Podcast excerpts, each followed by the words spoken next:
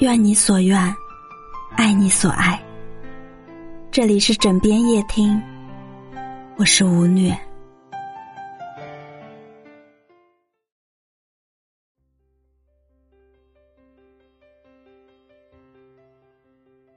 有句话，这周听到了两次，都是我好羡慕你啊。分别来自两个不同的女孩，其中一个叫周周，是大家公认的卷王，每天朋友圈的动态除了转发的工作文章链接，就是深夜的下班打卡。每一次大家叫聚会，他不是忙着见客户，就是在赶策划。毕业五年，他成了公司的中层领导，靠自己一个人攒够了一套三室的首付。与此同时，还有每个月固定一万出头的房贷。他说：“有时候真的好羡慕那些不上班的人，他也好想休息休息，过一过清闲的日子。”另外一个女孩叫小易，刚结了婚，在家备孕。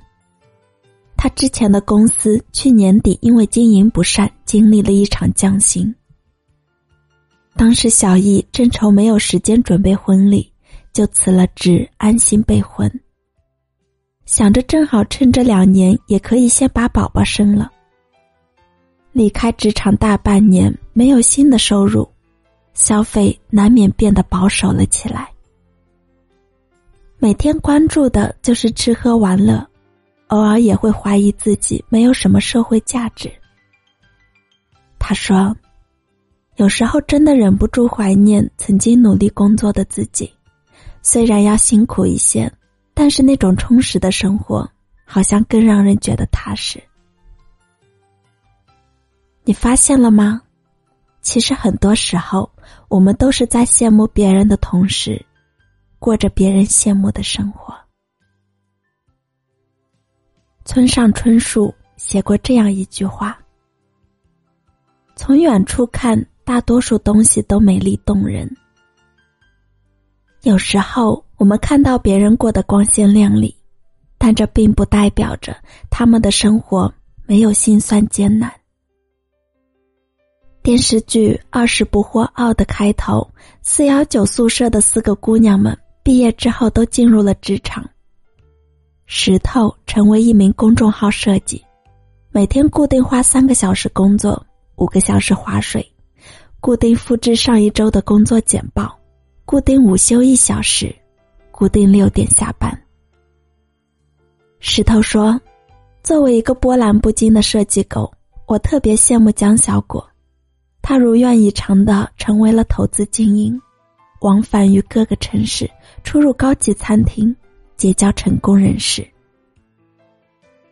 可是江小果说，我的生活看起来高端。”其实主营点菜和买单，和客户吃饭永远担心我垫付的钱能不能按时报销，那些高级的应酬局根本吃不饱，还是十三块的杂粮煎饼最管用。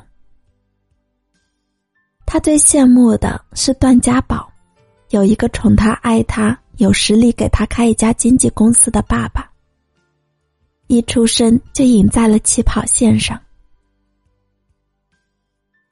而家宝虽然每天努力经营工作，却疲于应对一些鸡飞狗跳的矛盾和琐事。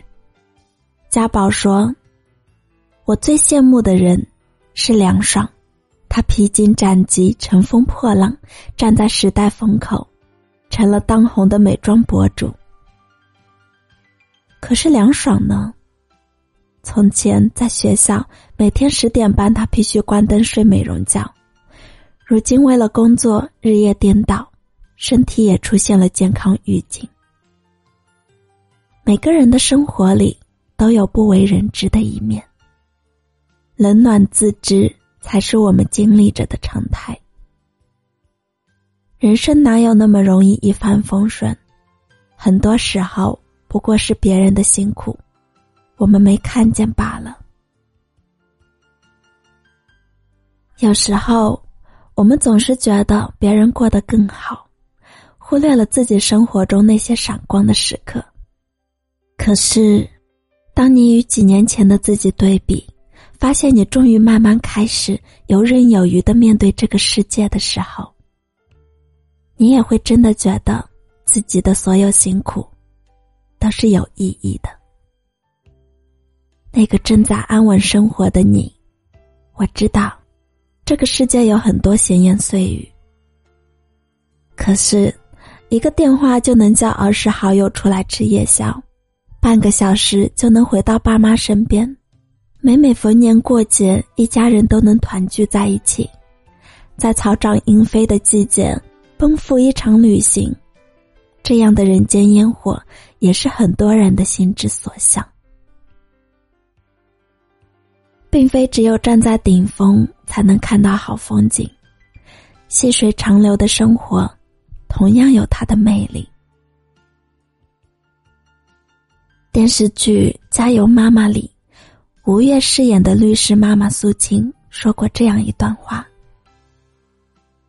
事情没有十全十美的，单身的时候想结婚，结了婚又觉得单身好；没有孩子的时候，嫌弃自己少了一份人生的经历；但是有了孩子，又觉得被捆绑住了。任何一件事情，得到的背后。”总有一份失去，与其纠结，不如珍惜当下。是这样的呀。与其觉得别人的生活好，不如把自己的日子过好。不必因为想要逃避现在的不如意，就去过度偏爱曾经的生活。今年之后的你，未必不会又怀念现在的自己。这个世界。没有完美的过去或者未来，只有最好的现在。不论处在多大的年纪，希望我们仍然有敢于做梦的勇气，同时，也要有立足当下的清醒。太阳落下了，月亮会升起；天空黑暗了，星星会闪耀。而我们的一生呀。不会再重来一次了。对生命的不辜负，就是认真过好现在的每一刻。